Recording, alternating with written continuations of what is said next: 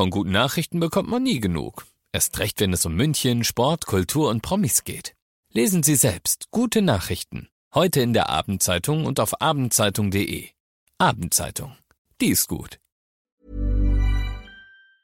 955 Charivari präsentiert. Einfach machen. Mutige Münchner, die jetzt deren Traum leben.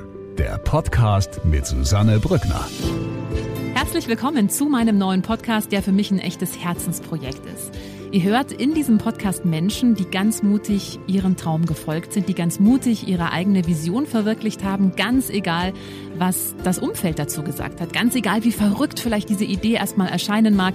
Diese Menschen haben alle eins gemeinsam, sie haben sich nicht beirren lassen und sind einfach ihren Weg gegangen und sagen jetzt, wir sind glücklicher als jemals zuvor. Ich hoffe, diese Geschichten inspirieren euch genauso wie mich und ich wünsche euch jetzt ganz viel Spaß beim Zuhören.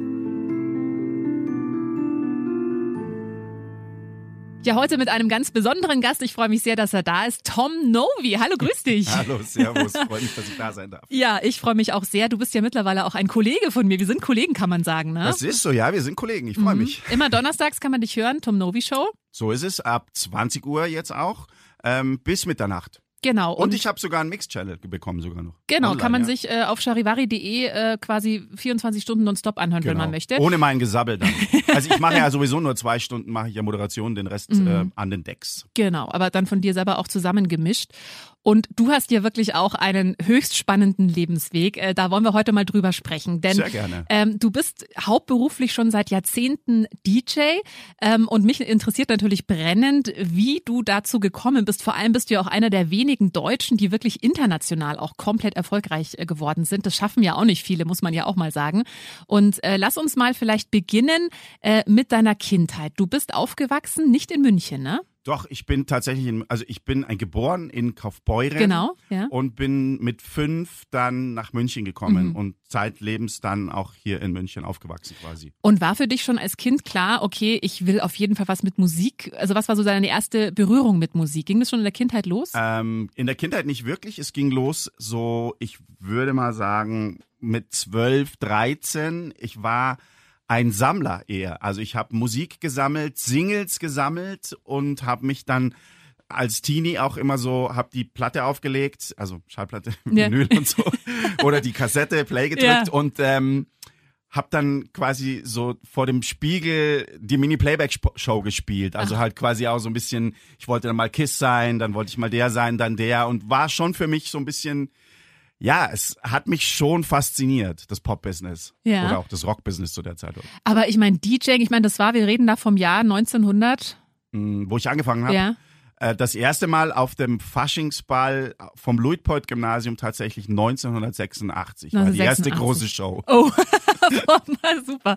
Aber das war ja damals, also gerade in den 80ern, da gab es ja jetzt in Deutschland nicht wirklich Vorbilder für dich, oder? Gab es da schon irgendwelche DJs? Nee, wir haben da tatsächlich nach Amerika geschaut, denn äh, das war ja zu der Zeit, gut, es war so, wir kamen so ein bisschen aus den 80er Jahren raus, also alle, die dort auch groß geworden sind, Mann, äh, ABC, Style Council, äh, Spandau Ballet, wir waren so die New Romantics, Popper mhm. auf der einen Seite, auf der anderen Seite war natürlich Hip-Hop gerade sehr groß in Mode und kam rüber und da gab es einen Film, der hieß Wild Style, ähm, so ein Indie-Film aus Amerika über die Sprayer- und Rapper-Szene, ähm, gab es auch nur auf Englisch. Und da tritt das erste Mal Grandmaster Flash auf. Mhm. Und der hat halt mit seinen Turntables irgendwie Scratching gemacht und äh, irgendwie so Beat-Juggling.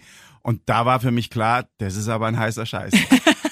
das heißt, deine Liebe zum DJing geboren worden. Sozusagen, quasi. also das war, das hat mich tatsächlich auch fasziniert. Das war auch so witzig, weil die Technik gab es in den, also in den 80ern zu der Zeit nicht. Es gab eben diesen sagenumwobenen Technics SL 1210 Plattenspieler, den dann auch jahrzehntelang alle benutzt haben.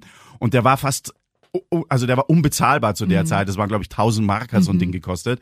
Und die habe ich dann mir echt wirklich sehr hart erarbeitet ähm, mit wirklich Nebenjobs. Ich war Möbelpacker, ich habe auf dem Bau gearbeitet, ich war Schuhverkäufer und, und, und, bis ich diese zwei Dinge hatte und das dementsprechende Mischpult dazu.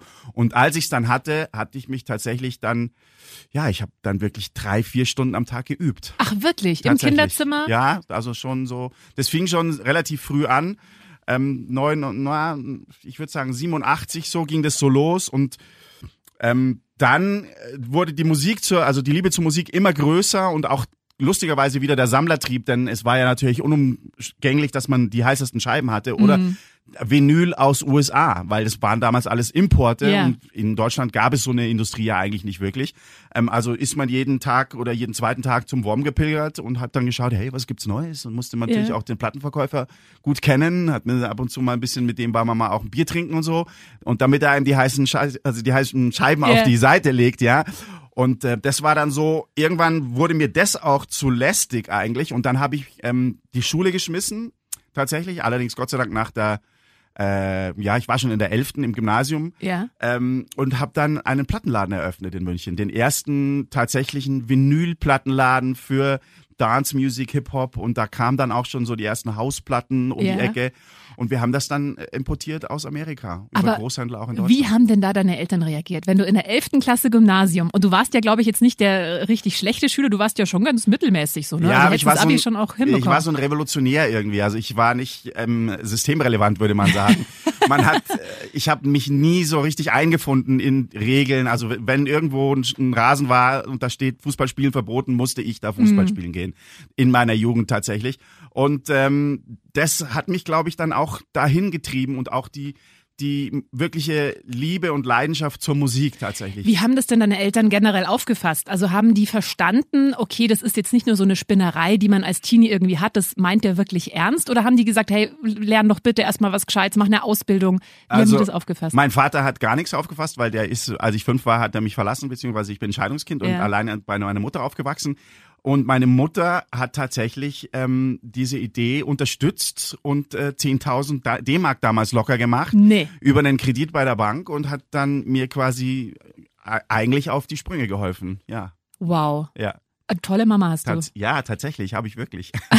Also das Mega-Mama habe ist, das muss man jetzt wirklich mal sagen. Also Ja. äh, das ist, glaube ich, äh, jetzt nicht der Regelweg, dass das Eltern oder dass deine Mama so entspannt reagiert und Nee. sagt, nee, der Junge will das machen, okay, dann schmeißt er halt in der elf, nach der elften Klasse Gymnasium äh, die Schule und macht einen Plattenladen Ja, auf. zumal sie selber Lehrerin ist und Mhm. war. Ähm, ähm, ich glaube aber, es war so ein bisschen die Abwägung zu sagen, ja gut, der Junge ist jetzt DJ, das war damals kein fester Beruf. ja. Ähm, dann kann er ja wenigstens seine, sein Hobby zum Beruf machen, das Plattensammeln und quasi damit Geld verdienen und einen Laden aufzumachen. Ja. Ich glaube, das war schon, also das war auch damals wirklich, das war nichts Doofes. Wir haben da in der Ehrengutstraße einen kleinen Laden aufgemacht. Ähm, das war, da sind die DJs hingepilgert. Also das war auch relativ erfolgreich schon 89. Das war Mhm. Okay. witzig. Das war so ein, ein Laden mit einer Theke und dann haben wir da die Platten irgendwie. Wie alt warst DJ du da Da war ich ersten Klasse? 19. Ah, Wahnsinn. Ja. Aber hattest du da überhaupt Ahnung von Buchhaltung und was man halt Natürlich auch alles so nicht. wissen muss? Wie hast du denn das gemacht? Naja, zum einen ging das ja in den, in den 90ern und in den 80ern war das ja alles noch nicht so restriktiv wie jetzt in Deutschland. Man Ja. musste ja nicht für jeden Blödsinn 80 Formulare ausfüllen. Mhm. Also da war man schon auch imstande, mit einem Schuhkarton noch zum Steuerberater zu gehen und Mhm. zu sagen, hey, machst du das bitte, weil ich habe keinen Plan. Und ähm, das, ja, das hat ganz gut funktioniert eigentlich. Tatsächlich ist die Erfolgsgeschichte des Record Store, haben wir es ganz simpel genannt, eigentlich eine lustige in München, denn es war wirklich ein Hotspot. Wir sind dann umgezogen von der Ehrengutstraße in den größeren Ostbahnhof, unten in die Arkaden, da war es dann auf zwei Etagen. Von dort sind wir dann in das Babalu, damaliger Club, gezogen. Da haben wir dann abends einen Club gehabt ähm, und äh, tagsüber einen Store. Also auch da waren wir relativ trendy. Wir haben also den Laden täglich umgebaut zu einem zu einem Store äh, für Platten. Da kamen dann auch Klamotten dazu. Da wurde dann Streetwear aktuell. Da wurde quasi Boutique und Plattenladen. Das war auch wirklich ähm, eine feine Sache und sind dann in die Ockhamstraße gezogen und haben nebenher noch einen in Augsburg, einen in Nürnberg, einen in Rosenheim und einen in Linz eröffnet. Unfassbar. Ja. Also eigentlich kann man sagen, hattest du dann mit Ende 20, hättest Das du schon war- ausgesorgt gehabt, oder? Nein, nein, da hat man sicherlich nicht ausgesorgt, denn Naja, mit fünf Läden? Nee, das ist, ähm, das war viel Franchise. Wir haben da viel ähm, Ah, okay. unsere unsere Marge über die Engporte, ähm, sage ich mal, minimiert. Aber da ist ja auch viel Ware stehen geblieben und so. Das war nie wirklich ein lukratives Geschäft. Mhm. Okay. Und ich habe das dann 97 ähm, verkauft alles. Okay, warum das? An, ja, weil ich dann auch gesehen habe, da wurde, da kam die CD ins Spiel. Ja. Ähm, zeitlebens wurde das dann auch immer weniger. Die, die MP3 war gerade ge- neu geboren und es war abzusehen, dass Vinyl nicht überleben wird. Und Mhm. für mich war das aber immer das, diese Zeit war auch so schön von 89 bis, sage ich jetzt mal, das waren ja auch fast zehn Jahre. Ähm, ich wollte das nicht sterben sehen eigentlich. Ja. Und es war bei mir immer so, ich, ich habe immer, wenn es am schönsten ist, muss man einfach aufhören, ja. bevor man Dinge sterben sieht und sich dann eigentlich nicht mehr dran erfreut. Fällt dir das schwer? Dann aufzuhören, wenn es ähm, am schönsten ist? Das sagt mir tatsächlich mein Bauchgefühl immer, wann es dann, wann's mhm. dann vorbei ist. Und dann ist es auch in Ordnung für dann dich. Ist es du traust dann auch nicht hinterher? Nö, dann tue ich so ein bisschen rumzippeln in mir selber und kämpfe so meine eigenen Kämpfe aus, aber ich bin dann eigentlich also es war immer so. Es war mit dem Radio damals so in den 90ern, es war dann auch mit MTV so. Yeah. Als MTV, ich war ja zehn Jahre dann noch bei MTV, yeah. das war übrigens gleich dann, das, der Anschluss war dann die Medienbranche, als ich verkauft habe, ähm, den Record Store und mich davon distanziert habe und das aufgehört habe, ging ich zu MTV. Ähm, auch eine lustige Geschichte, erzählen wir gleich. Und das war aber trotzdem immer so, dass ich es nie bereut habe. Mm. Und auch, also das muss man einfach so machen, ja. glaube ich. Das ist ein für einen Künstler oder für jemanden, der besonders impulsiv oder sehr sensibel auf Dinge reagiert, ist es wichtig zu wissen, wann Schluss ist. Das ist eh was, was mir bei dir auch aufgefallen ist. Du bist, also wie eben, wie du schon gesagt hast, viele Künstler sind ja impulsiv und haben einfach auch ein sehr gutes Bauchgefühl. Und das ist mir bei dir schon öfter aufgefallen, wenn man auch so ein bisschen deine Geschichte verfolgt. Du hast da einfach auch immer ein glückliches Händchen gehabt, dass du eben immer auch genau zur richtigen Zeit, so am richtigen Ort warst. Also Stichwort MTV. Ähm, die haben ja damals in München angefangen, ne? Mhm. Äh, und du bist dann nach, ich glaube, einer Stunde äh, Gespräch mit dem Chef eingestellt worden. Ja, es war noch besser. Ich war ja damals ähm, Moderator bei 89 Hit FM. Ja. Ähm, den es ja dann, der war, das wusste man auch, dass der Sender nicht mehr lange existiert über Peter, und da gab es ja nur noch Peter Pelunka mhm. und den, den es heute noch gibt, die Stimme aus Sendling, das weiß ich nicht, fällt mir jetzt der Name nicht mehr. Bertelshofer heißt Ach so, ja, genau. Bertelshofer, genau, ja, die Stimme ja. aus Sendling, die haben sich ja damals eine Frequenz geteilt ja. und da war klar, dass wir aufhören müssten alle. Mhm. Und ähm, dann wurde ich, dadurch, dass ich in München da sehr umtriebig als DJ schon war und auch eigene Residencies hatte, ich hatte im Parkcafé eine große Nacht Freitag, ähm, schon zu der Zeit, wo wir 1500 Leute jeden Freitag hatten hatten. Das war halt einfach die 90er, das hat geboomt zu der mhm. Zeit. Und ähm, dann war es so, dass sie mich gebucht haben auf die Opening Party von MTV, also diese Welcome Party. Da habe ich dann auf dieser Party den Chef an der Bar irgendwie kennengelernt. Wir sind da ineinander gerumpelt sozusagen und der meinte, ja, er hätte schon viel von mir gehört, ich soll doch mal bei ihm im Büro vorbeischauen. Und das habe ich dann auch gemacht, wusste allerdings auch nicht wofür. Und ähm, dann war ich bei dem am nächsten Tag und wir haben zwei Stunden, eine Stunde, zwei Stunden geratscht, haben uns me mega gut verstanden und dann sagt er so nach einer Stunde, also wir sehen uns dann Montag bei der Arbeit und ich so, hä, was ist für eine Arbeit? Und ähm, tatsächlich hat er dann, ja, ja, ich wollte dich als Moderator haben und für Dance und so weiter, du bist doch genau der richtige Mann, du bist jung. Ich war, hatte ja vorher immer schon auch so ein bisschen so Gastauftritte bei Viva yeah. und auch bei MTV, yeah. so bei der Mayday und bei der Love Parade. Deswegen war ich jetzt kein Unbekannter für ihn, aber er fand das, glaube ich, eine gute Geschichte. Und ja, dann war ich bei MTV, hatte meine eigene Show und war dann auch Springer, hatte dann später zwei, drei Shows wurde dann aber auch moderat moderationsmäßig gecoacht. Mhm. Hatte ja natürlich keine mhm. Ahnung, wie spricht man mhm. vor der Kamera oder ja. wie, wie sieht man da aus oder und so weiter. Ja. Und das war eine lustige, echt witzige Zeit. Ich war dann irgendwie auch so, wow, ich bin bei MTV. Bist du dann da auch auf der Straße mal angesprochen worden? Also tatsächlich also, ja, also, so, ne? also tatsächlich war zu der Zeit war ja MTV noch wirklich ein, also wirklich ein großer Sender ja. mit sehr viel, ich meine, ich, wenn man sich seine Kollegen anschaut, die sind ja auch alle mhm. von Christian Ulmen bis. Stefan Raab, Heike ja. Makatsch, äh, Nora Tschirner, Turner, das sind ja alle erfolgreiche Leute gewesen, was jetzt nicht heißt, dass ich nicht Schauspieler oder Moderator werden wollte, aber für mich, ich war halt immer der Musiker mhm. oder der DJ. Ähm, tatsächlich diese Zeit war so intensiv, dass wenn ich dann auf einem Rave gespielt habe oder auf irgendeiner Veranstaltung, es waren halt zwei, dreitausend Leute, die da hingepilgert sind, nur um den MTV-Moderator mm. auch zu sehen. Mm. Ähm, das war eine super Zeit, natürlich klar, würde ich jetzt so vielleicht sogar als die absolute Hochzeit. MTV hat dem Ganzen schon nochmal einen Kick gegeben, mm. dieses, sagen wir mal, Star-Image aufzubauen yeah. für einen DJ. Das yeah. war natürlich grandios. Aber wobei man auch dazu sagen muss, ich konnte zu der Zeit MTV nicht so viel international spielen. Yeah. Hatte zwar meine Ibiza Residency, dies hat ja auch schon relativ früh angefangen. 1996 bin ich dann nach Ibiza gegangen, auch habe dann jeden Sonntag im Space gespielt. Ähm, und das lief alles so parallel und das war natürlich ein mega Konzept so. Aber schon auch mega anstrengend, oder? Total anstrengend. Also, hattest du auch mal irgendwie einen freien Tag oder hast du wirklich äh, unter naja. der Woche MTV und dann noch hier aufgelegt, da aufgelegt? Ja, genau, sowas. Also tatsächlich ist es auch so, wenn man was macht, was man nicht, was man aus mit Leib und Seele tut und was man also gerne tut, dann ist es ja so, dass man in seinem Leben keinen einzigen Tag arbeiten mhm. muss. Ich empfinde das nicht als Arbeit. Habe ich mhm. noch nie und glaube ich, hoffe ich, werde ich auch nie. Ähm, Lass uns jetzt erstmal noch kurz über deinen internationalen Erfolg sprechen. Es ging ja dann relativ schnell auch international auf einmal los, ne? Tatsächlich ja, denn es ging um ein Lied, das hieß Superstar. Ähm, das war 1996 ähm, und wurde tatsächlich dann zu einem internationalen Hit. Ähm, ging, glaube ich, in 18 Ländern Top 10. Ähm, und da ging es dann auch gleich los. Da hat man mich nach England geholt, nach Amerika, dann gingen die starken Touren los, dann wurde das weiter, äh, also das hat sich weitergetragen, auch über Ibiza, auch über MTV. Da waren natürlich alle Türen dann auf einmal offen. Da war ich halt der neue, junge Typ, der ja, ich war halt einfach der heiße Scheiß zu Ja, der Zeit, würde ja. ich mal sagen. Und ähm, ja, ich habe dann war dann auch der erste, der eine Ministry of Sound Residency hatte in, in, in London. Da bin ich dann jede Woche runtergeflogen oder jede zweite Woche runtergeflogen. Ich hatte auch die Ehre, diese legendäre Ministry of Sound, The Annual Compilation zu mischen. Ähm, das haben sonst nur Engländer gemacht. Das habe ich damals zusammen mit Boy George gemacht. Ähm, und das auch noch aus dem Jahr, aus dem Millennium-Jahr 2000, Alter. Und da kommt ein Deutscher daher und mischt so eine Dings. Das war schon, also das war schon eine wilde Zeit einfach auch. Da ging's Schlag auf Schlag.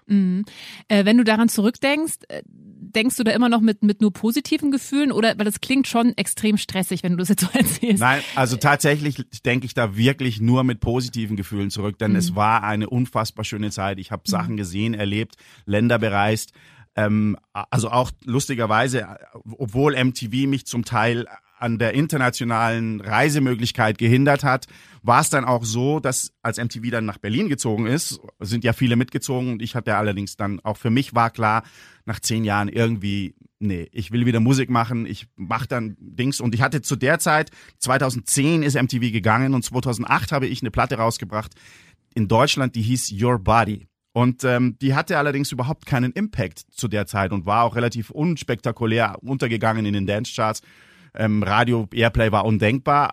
Als ich von MTV raus bin, ich war dann noch in Berlin und habe dann noch Tschüss gesagt zu jedem, äh, kam irgendwann ein Anruf von Ministry of Sound Australien, die sagten, Tom, du musst jetzt leider nach Australien kommen, denn deine Platte ist dort seit drei Monaten unangefochten Nummer eins. Ach, Wahnsinn. Und dann hat man mich dort gleich auf die großen Festivals gebucht und in Australien sind die Festival-Tours, ja, das sind so Touren, da spielt man Sydney, ähm, Gold Coast, Auckland, Perth, da ist man so zwei Wochen unterwegs und das sind überall, also Sydney sind 100.000 Leute vor dir.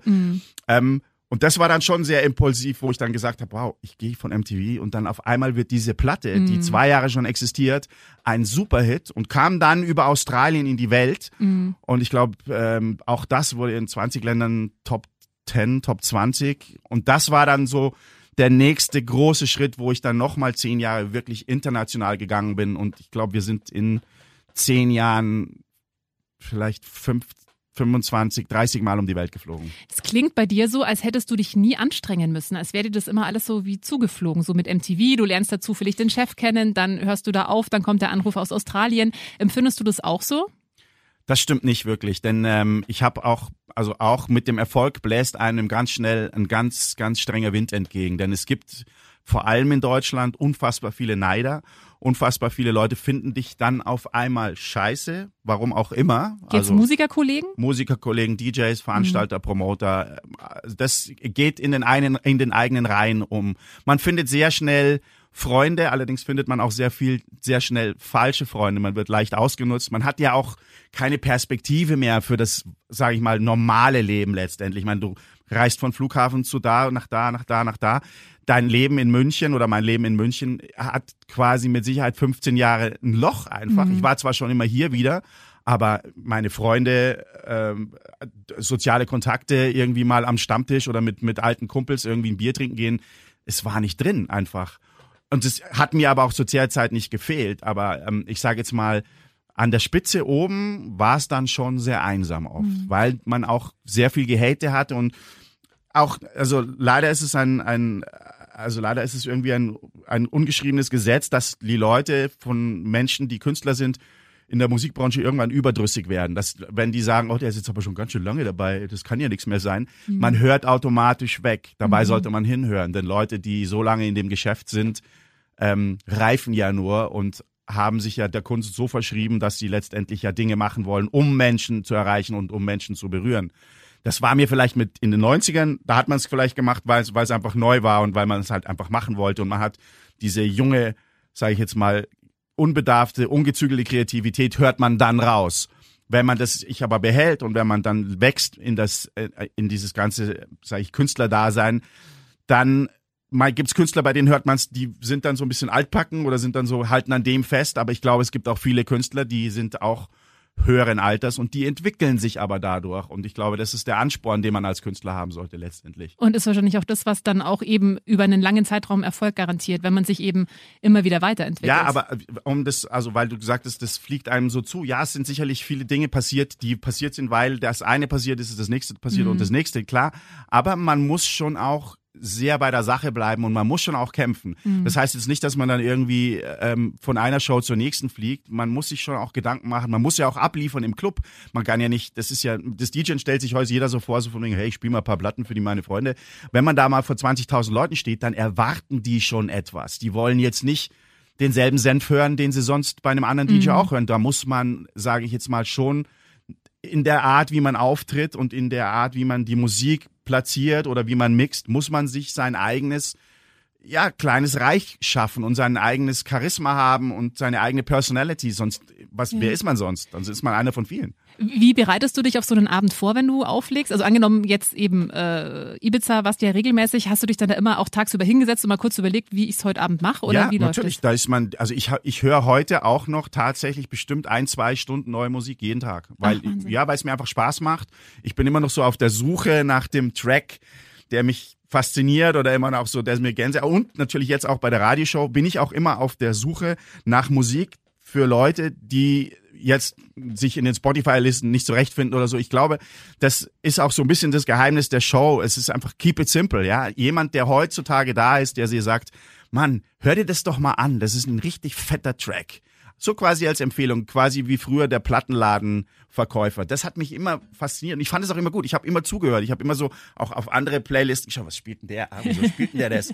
Oder der Platten, also wie im Plattenladen früher, wenn der zu mir gesagt hat, jetzt hör dir doch mal die Nummer an, die ist echt gut. Und vielleicht, wenn ich selber nicht so empfunden habe am Anfang, habe ich mir trotzdem zwei, dreimal angehört und habe gedacht, der hat ja eigentlich recht, das ist echt eine fette Nummer. Mhm. Also Musik ist schon auch ein, eine ganz eigene Wissenschaft. Mm, absolut. Jetzt hast du gerade vorhin schon erzählt, eben du hast vor 100.000 Menschen gespielt und ich weiß von Felix Jähn, der hat mal erzählt, der ist halt regelmäßig eigentlich dann immer in so ein Loch gefallen. Also klar, du hast du diese, diese krasse Energie bei einem Auftritt, 100.000 Menschen jubeln dir zu, schreien deinen Namen, du wirst äh, im Privatchat durch die Welt gekarrt und überall wird dir so ein bisschen der Hintern hinterhergetragen und dann ist die Show vorbei und du bist irgendwann dann alleine im Hotelzimmer. Hattest du dann auch teilweise das Problem, dass du dir dachtest, ja, jetzt irgendwie, wo, ja. Wer sagt denn, was ich da alleine war?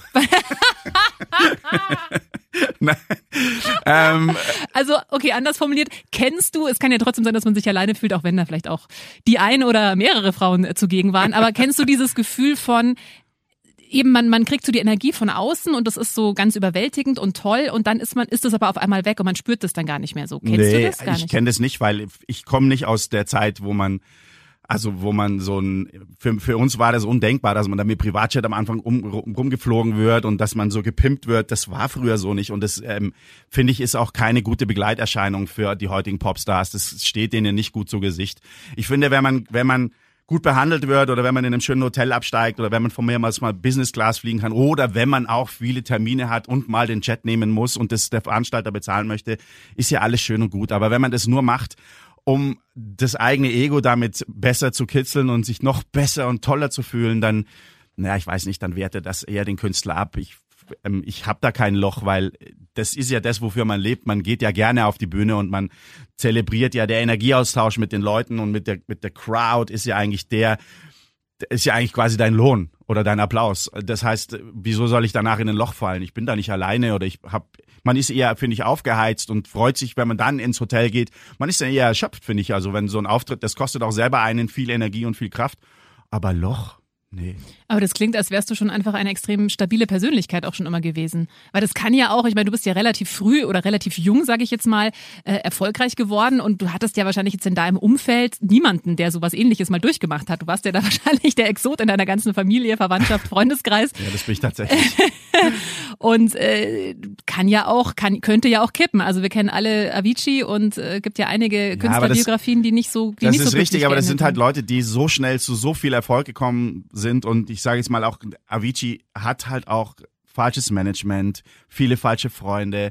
Da fühlt man sich, wenn man so jung ist, auch wie ein Felix Jen, vielleicht schon mal schnell verloren, aber Das ist dem neuen Musikbusiness geschuldet. Da greifen dich zu viele Leute, da sind zu viele Leute mit involviert. Da muss der Manager 30 Prozent haben, da kriegt die Plattenfirma 20 Prozent, da wird Publishing überschrieben und so weiter. Das ist nicht mehr, also mein Plattenbusiness war schon immer ein Haifischbecken, so oder so. Aber das, was heute passiert, ist im Prinzip, ähm, ja, es ist, ich würde es jetzt nicht Menschenhandel nennen, aber es ist schon alles sehr made. Also wenn man sich auch die die Musikszene in Deutschland anschaut, die auch jetzt auf die Dance-Szene, was haben wir denn jetzt momentan aktuell? Alle Farben, Robin Schulz, Felix Jen und dann war's das auch schon mehr oder weniger. Jetzt kommt Weiß dazu, ja, aber die so ein großes Land wie Deutschland und das maßgeblich daran beteiligt war, wie die Dance-Musik heute klingt, ja, und wir haben ja viele Protagonisten, auch in dem elektronischen Musikgenre, was ich finde mittlerweile eher schon so eine Seiten- oder so eine Parallelwelt geworden ist. Ähm, wird da wenig getan. Also mhm. auch von Seiten der, der Musikindustrie, von Seiten der Labels, von auch selbst der Radio. Der Radio ist, welcher Radio ist heute noch mutig und sagt, wir nehmen jetzt mal den neuen Künstler, der ist Hammer. Den mhm. spielen wir jetzt mal. Weil es wird ja alles getestet, alles angepasst, es wird ja alles, es muss dann alles so klingen. Selbst bei Spotify, wenn, ich meine, ich, da gibt's Leute, die haben Playlisten, die haben wahnsinnig viele Zuhörer und die schauen dann, dass die Kickdrum nicht so laut ist und dass jeder Track so klingt wie der andere. Mhm. Ich finde das ein bisschen entmutigend für die Künstler heutzutage, wenn sie schon auf der Fahne stehen haben, wie muss deine Musik klingen. Klar, wenn sie sonst keine Möglichkeit haben, das rauszubringen oder ähm, sonst irgendwie stattzufinden, dann macht man halt vielleicht als Künstler den Abstrich. Sollte man aber eigentlich nicht. Man sollte eigentlich schon immer das tun, woran man selber glaubt und was man selber gerne hört und selber gerne auch machen möchte. Weil wenn du am Ende dich nur verbiegen lässt und für nichts mehr stehst, dann bist du auch kein Künstler. Würdest du sagen, dass es heutzutage jetzt gerade mit den technischen Möglichkeiten einfacher ist, äh, DJ zu werden oder schwieriger, weil man eben immer das Gefühl hat, man muss jetzt aber den Nerv der Zeit und es gibt die Regel und die Regel? Weil es kommt darauf an, wie versiert man ist. Wenn man lieber Knöpfe drückt oder vielleicht lieber digital das Ganze umsetzen will, dann ist das, dann kann man das in einem Tag lernen. Apps dazu gibt es genügende und Software auch. Wenn man das Handwerk erlernen will, muss man tatsächlich da auch in die Clubs gehen, rausgehen, spielen, ähm, Erfahrung sammeln, ob man das jetzt mit Vinyl tut oder mit CDs oder mit MP3s, macht wenig Unterschied, denn das eine hat mit dem anderen nichts zu tun. Das eine mhm. ist die Interaktion mit dem, mit dem, mit der Crowd, mit dem, mit dem tanzenden Publikum, weil wie viel DJs gibt's, die regelmäßig die Tanzfläche leer spielen, weil sie es einfach nicht hinkriegen. Mhm. mhm. Und die andere Seite ist halt die technische Seite. Da muss man vielleicht definieren, was ist ein DJ für die Menschen heutzutage? Ist es jemand, der ein Entertainer ist oder ist es jemand, der Musik produziert oder ist es jemand, der vielleicht dieses Star-Image braucht? Ich würde jetzt mal sagen, das ist ein bisschen alles von allen dreien, aber es steht schon im Vordergrund. Also in erster Linie musst du Menschen zum Tanzen bringen. Hm. Und dann Schau mal weiter. Ja. Jetzt äh, bist du ja schon, wie gesagt, Jahrzehnte in diesem Musikbusiness. Gab es mal irgendwann eine Phase, wo es dich nicht mehr so begeistert hat, wo du gesagt hast, boah, jetzt bin ich eigentlich durch mit der Musik, jetzt könnte ich auch was anderes machen? Ja, mit der Musik bin ich lustigerweise nie durch. Ich bin mit dem Business irgendwann durch gewesen. Also das Reisen ähm, verlangt einem wahnsinnig viel ab, vor allem wenn man dann Kinder hat. Ich lustigerweise bin ich ja wahnsinnig früh Vater geworden mit äh, 20 und habe das auch in den 90ern, das hat mich auch so immer begleitet, obwohl das meine Tochter nicht nur die ersten fünf Jahre bei mir aufgewachsen ist und dann ist, es zu, ist sie zu ihrer Mutter gegangen. Ähm, trotzdem hält einen das ein bisschen ähm, am Boden, würde ich sagen. Das erdet einen so ein bisschen. Und äh, das Business ist das Business. Äh, man entweder man liebt es oder man hasst es. Ich bin lange genug dabei und ich habe ähm, auch viel erreicht, was das anbelangt. Aber ich sage jetzt mal so, auch über Corona jetzt, über die über das Jahr Pause, das man auch tatsächlich hat, ja, man macht sich tatsächlich schon Gedanken. Will man das noch machen? Musik machen werde ich immer. Das ist, mhm. stellt, bleibt, bleibt außer Frage. Also, aber ob ich es jetzt vielleicht so wie jetzt im Radio mache, was mir wahnsinnig viel Spaß macht und was ich auch, ähm, was ich für mich eher eine Weiterentwicklung, auch wenn ich schon mal gemacht habe, aber für mich momentan eher eine Weiterentwicklung ist als dieses normale in Clubs und auf Festivals spielen. Und oder ob man es dann vielleicht das eine weniger tut und das andere mehr das bleibt abzuwägen. Aber sicherlich habe ich jetzt auch in dem Alter, in dem ich mich befinde, andere Vorstellungen von, wie mein Leben ablaufen soll. Also ich muss jetzt nicht mehr täglich im Jet sitzen oder im Flieger sitzen und die Welt umreisen. Das mhm. habe ich mhm. gesehen. Mhm. Okay, also da merkst du, das hast du bist du quasi durch damit. Du hast gerade angesprochen, du bist ganz früh Vater geworden. Du bist ja zweifach Papa, soweit ich mhm. weiß. Ne? Und Doppelopa. Und Doppelopa jetzt auch schon. Toll. ja. ja, du hast ja noch einen Sohn und was viele nicht wissen, du bist ja alleinerziehender Papa. Ja, ich mhm. bin alleinerziehender Papa und ähm, das bin ich auch wahnsinnig gerne, auch wenn ich das vielleicht so manchen Tagen auch unterschätzt habe, wie viel, wie viel Verantwortung das ist und wie viel Arbeit das ist. Aber das macht mir großen Spaß. Ich habe leider mein, bei meiner Tochter war ich nur die ersten fünf Jahre quasi alleinerziehend und ähm, danach ähm, auch Sorgerechtsstreit damals und auch diesmal, aber trotzdem wollte ich dieses Jahr, also dieses Mal wollte ich das miterleben und dabei sein. Mhm. Ich wollte nicht, dass mein Sohn woanders groß wird, weil es ist schon ein Unterschied. Also ich kenne jetzt beide Seiten und es ist ein Unterschied und es macht mir großen Spaß und es ist meine Berufung. Ich liebe Kinder über alles. Ich finde Kinder Wahnsinn mhm. und ähm, also das das muss ich einfach machen. Das ist auch was, was mein Bauch mir sagt und mein ja. Herz mir sagt. Ja, aber das ist ja, ich meine, ich bin selber alleinerziehende Mama und ich weiß, das ist ja immer gar nicht ganz so einfach, äh, alles unter einen Hut zu bekommen. Jetzt hast du ja, als du deinen Sohn bekommen hast, warst du ja auch noch viel unterwegs. Wie, wie hast du das denn gemacht? Naja, da war ich, zu der Zeit war ich tatsächlich noch verheiratet. Allerdings ähm, habe ich da auch schon, ähm, ich habe dann in der Schweiz gelebt und bin dann tatsächlich wirklich viel an den Wochenenden weg gewesen. Mhm und habe sehr viel von zu Hause im Studio gearbeitet. Ähm, das heißt, Klar hat man mal eine längere Tour gespielt, da hat dann aber halt meine Ehefrau, meine damalige aufgepasst. Ähm, das geht heute natürlich jetzt nur bedingt, ja, man müsste das lange planen, aber würde auch funktionieren, denn ich habe auch immer noch eine tolle Mama, die ist wahnsinnig rüstig, eine tolle Oma hat er.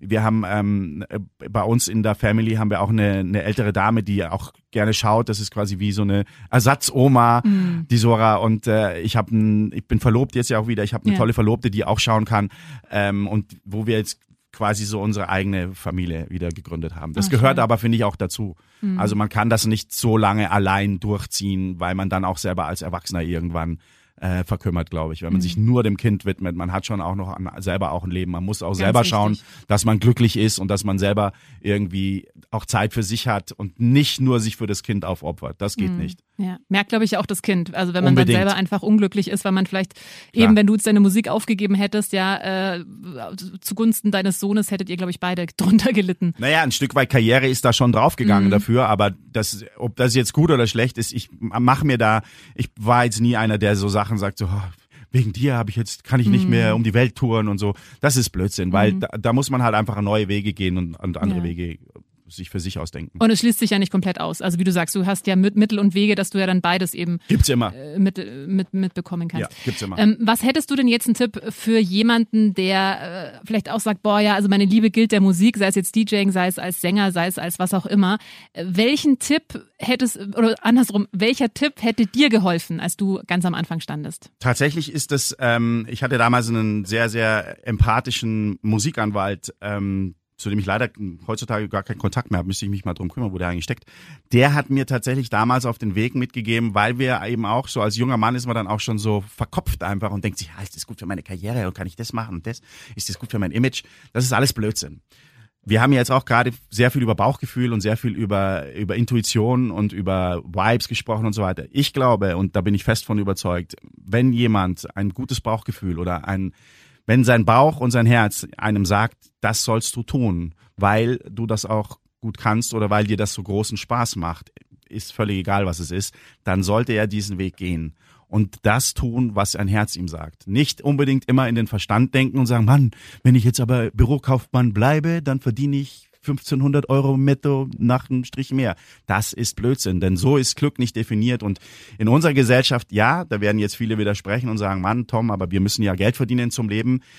Aber wir sehen es ja jetzt. Wir sehen ja mit anhand Corona sehen wir, dass es eben nicht das ist, was zählt, sondern dass das ist, was zählt, ist, dass wir eigentlich als Menschheit so ein bisschen auf dem Holzweg waren, wenn wir ehrlich sind, und dass wir eigentlich ja uns eingestehen müssten, dass diese Kapitalismusnummer und dieses noch mehr Kohle und noch mehr Erfolg und noch mehr dies auf Kosten unserer Umwelt und so weiter, das sieht ja jeder. Wir wissen es ja alle. Wir müssen nur jetzt noch den Dreh finden, wie wir es für uns als Menschen irgendwie cool rauskriegen.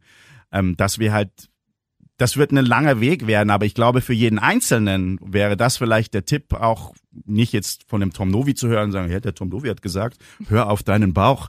Nein, es ist tatsächlich so, das würde ich gerne der Menschheit ins Gesicht schreien und sagen, hört bitte auf und hört auf eure Intuition und hört auf euer Herz und auf euren Bauch, denn euer Verstand hat euch schon fehlgeleitet und zwar in vielerlei Hinsicht wie man ja heute an unserer Gesellschaft ganz klar sehen kann. Mhm. Das ist, glaube ich, der Tipp, den man jemanden geben sollte, der seinen eigenen Weg gehen möchte. Mhm. Und das soll er dann bitte auch mit Leidenschaft und mit ganz, ganz, ganz, ganz viel Effort tun. Weil wer sich nicht reinhängt, der wird auch nichts. Es ist Mhm. egal, was man macht. Sehr, sehr, sehr wichtiger. Aber das ist jetzt äh, sehr, sehr wichtig, was du gesagt hast, finde ich. Kann ich nur zu 100 Prozent unterstreichen.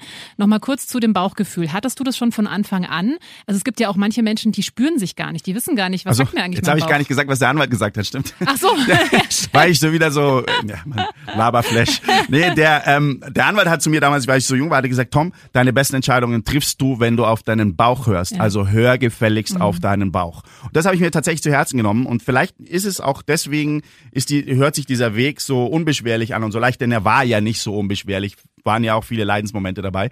Aber das ist, glaube ich, ja, das ist es. Das hat der Anwalt gesagt. Und ich glaube schon, man sollte das den Menschen mitgeben. Fleiß, Empathie, Intuition, Leidenschaft und Bauchgefühl, ein gesundes. Und wie hast du dein Bauchgefühl entdeckt? Hattest du das schon immer? Also es gibt ja manche Menschen, die haben das, die spüren das vielleicht gar nicht so. Die sagen, ja, ich würde ja gerne, aber ich weiß gar nicht, was mich eigentlich begeistert. Also das ist, wie habe ich mein Bauchgefühl entdeckt?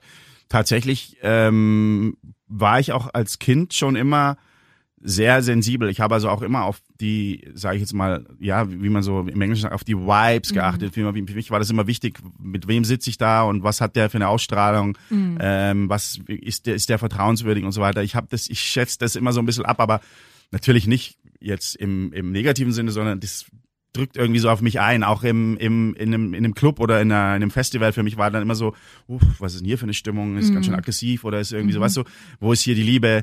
Und ähm, das klingt jetzt fast schon so ein bisschen, ja, was für ein Spinner bist du eigentlich, aber äh, so ein bisschen spirituell, aber ich glaube da tatsächlich dran. Also ich glaube, und das war auch immer so von Kindesbeinen auf an, für mich war es immer wichtig, dass die Energie und die Chemie zwischen den Dingen funktioniert und stimmt.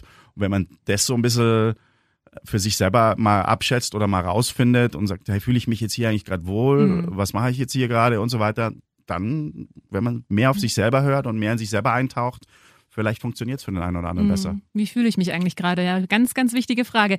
Zum Schluss, lass uns noch mal kurz, weil es klingt jetzt eben alles so wow und alles toll und Wahnsinnsreise. Du hast gerade schon mal kurz angesprochen, ja, es gab ja schon auch einige Leidensmomente. Ähm, was war denn dein größter Leidensmoment? Ähm, mein größter Leidensmoment, wobei ich da eigentlich nicht mehr gerne drüber spreche, ist tatsächlich ähm, der Kampf immer ums Kind gewesen, also zu Wahl, sowohl um die Tochter als auch dann die Scheidung und die Kampf äh, und der Kampf ums Kind, dass er hier bleiben darf. Meine ähm, Ex-Frau ist jetzt zurück in die Schweiz gegangen. Ich für mich war das immer sehr schlimm zu sehen, wie man ein Kind als Pfand benutzen kann, wie man Druck da aufbauen möchte und wie es dann, wie es dann am Ende des Ganzen ums Geld geht, Leidensweg. Aber wie gesagt, da spreche ich nicht mehr so gerne drüber, weil es auch einfach auch jetzt rum ist ums Eck. Und das muss man auch irgendwann für sich sagen, jetzt ist gelaufen. Und auf zu neuen Ufern. Und auch ein Leidensweg ist immer so, wenn ich dann mitbekomme, wie sich Menschen verändern, die man früher gut gekannt hat und die ja jetzt immer, die halt dann auf einmal Erfolg haben, die dann halt irgendwie, ich sage jetzt mal, man darf es ja nicht sagen, aber zu kompletten Arschlöchern mutieren. Ähm, das äh, hat mich auch immer wahnsinnig fasziniert, also fasziniert, aber eigentlich eher im negativen Sinne, wo ich dann sehe, wieso ist der Mensch jetzt so? Warum, was treibt den jetzt an? Weil eigentlich war er doch okay. Und das sind so, so persönliche Dinge, wo ich mir denke, hm, da hadere ich mit mir selber oft noch. Hm, okay. Was äh, hat dazu geführt, dass du nicht zum kompletten Arschloch mutiert bist? Was glaubst Wer du? weiß, ob ich das nicht bin. ähm, naja, ich glaube, man muss sich seine, man, man muss sich seinen Humor bewahren und wenn man sich selber nicht so wahnsinnig ernst nimmt, dann, ähm, dann glaube ich, äh, funktioniert das ganz gut. Man muss gut über sich selber lachen können, weil alles andere, wenn ich jetzt, also was soll ich mit? Ich meine, klar, ich habe einen besonderen Weg und klar, ich habe viel gemacht in meinem Leben, aber deswegen macht es mich weder zu einem besseren Menschen oder zu einem Menschen erster Klasse. Das funktioniert für mich so nicht. Also ich glaube, eine gesunde Selbsteinschätzung und ähm, das, was unsere Großeltern uns hätten beibringen oder viele beigebracht haben. Beim manchen bin ich mir sicher, sie haben es ihnen beigebracht, sie haben es nur vergessen. Ja, der Anstand einfach. Man muss wissen, wann Schluss ist. Ja. Ja. ja, du bist ja auch, äh, finde ich, also mein Eindruck, du bist ja auch ein extrem nahbarer Künstler. Ja, es gibt ja auch manche Künstler, da merkst du, die haben so eine, naja, also da kommst du gar nicht so wirklich ran und die sind eben so dieses, hey, aber hier und äh, ich gebe jetzt zwar hier das Interview, aber dann ist es mir auch schon wieder alles egal. Ähm, also eben, oder auch dieser Anstand, ja, dass man trotzdem einfach höflich ist, dass man nicht irgendwie einen Unterschied macht zwischen einer Putzfrau und einem äh, ich. Geschäftsführer. Ne? Also Ja. genau, das ist, glaube ich. Ja, das, man muss jeden mit Respekt behandeln und nicht Ja. nur, nicht nur den, der, der einen weiterbringt. Ja, bei vielen Künstlern, das habe ich auch in meiner langen Zeit bei MTV gesehen, das ist viel Show, das darf man gar Mhm. nicht ernst nehmen. Und das sind auch zum Teil oft Menschen, die sind äh, jung und da reingedrückt worden und wollen das vielleicht auch gar nicht. Ich mag noch erinnern, ich habe mal damals ein Interview mit den Sugar Babes gehabt, die wollten gar nicht mit mir reden, bevor die Cola Light hatten. Also mm. das darf man alles nicht mm. so eng sehen. Und lustigerweise auch die die Künstler, die ich kennenlernen dürfte, die Musik-Weltgeschichte geschrieben haben, das sind die normalsten Menschen auf der Welt. Ich sage nur, Lionel Richie und ich sind dann irgendwann ein Bier trinken gegangen, weil wir fertig waren und so, so gut verstanden hatten und haben einfach noch zwei Stunden hinterher geratscht, gelabert. Mhm. Das ist einfach, so Momente gibt's und so Menschen gibt's. Mei, muss mhm. man nehmen, wie sie sind. Ich würde gerne mal in dein, in dein Handy rein, schon deine Kontakte. Lionel Richie. Willst du nicht? Robin nee, Schulz, hab, David ich, Getter. Ja, ein paar habe ich schon, aber also tatsächlich bin ich jetzt auch keiner, der so Nummern unbedingt sammelt. Wenn ich jemanden erreichen will, dann erreicht man ihn okay, schon. Okay. Nicht so schlimm. Verstehe. Tom, ich danke dir ganz, ganz herzlich, dass sehr, du da warst. Gerne. Vielen, Vielen Dank, Dank, für deine Geschichte. Äh, und ja, jeder, der mehr von dir erfahren will, äh, kann dich ja, wie gesagt, immer hören. Donnerstags, 20 Donnerstag, Uhr. 20 Uhr bis Mitternacht. Sehr gerne. Und da gibt's dann tatsächlich auch, wie gesagt, wir stellen neue Musik vor. Da freuen wir uns drauf. Danke dir. Ich freue mich. Danke, dass ich da sein durfte. Einfach machen. Mutige Münchner, die jetzt ihren Traum leben. Präsentiert von 955 Charivari. Wir sind München.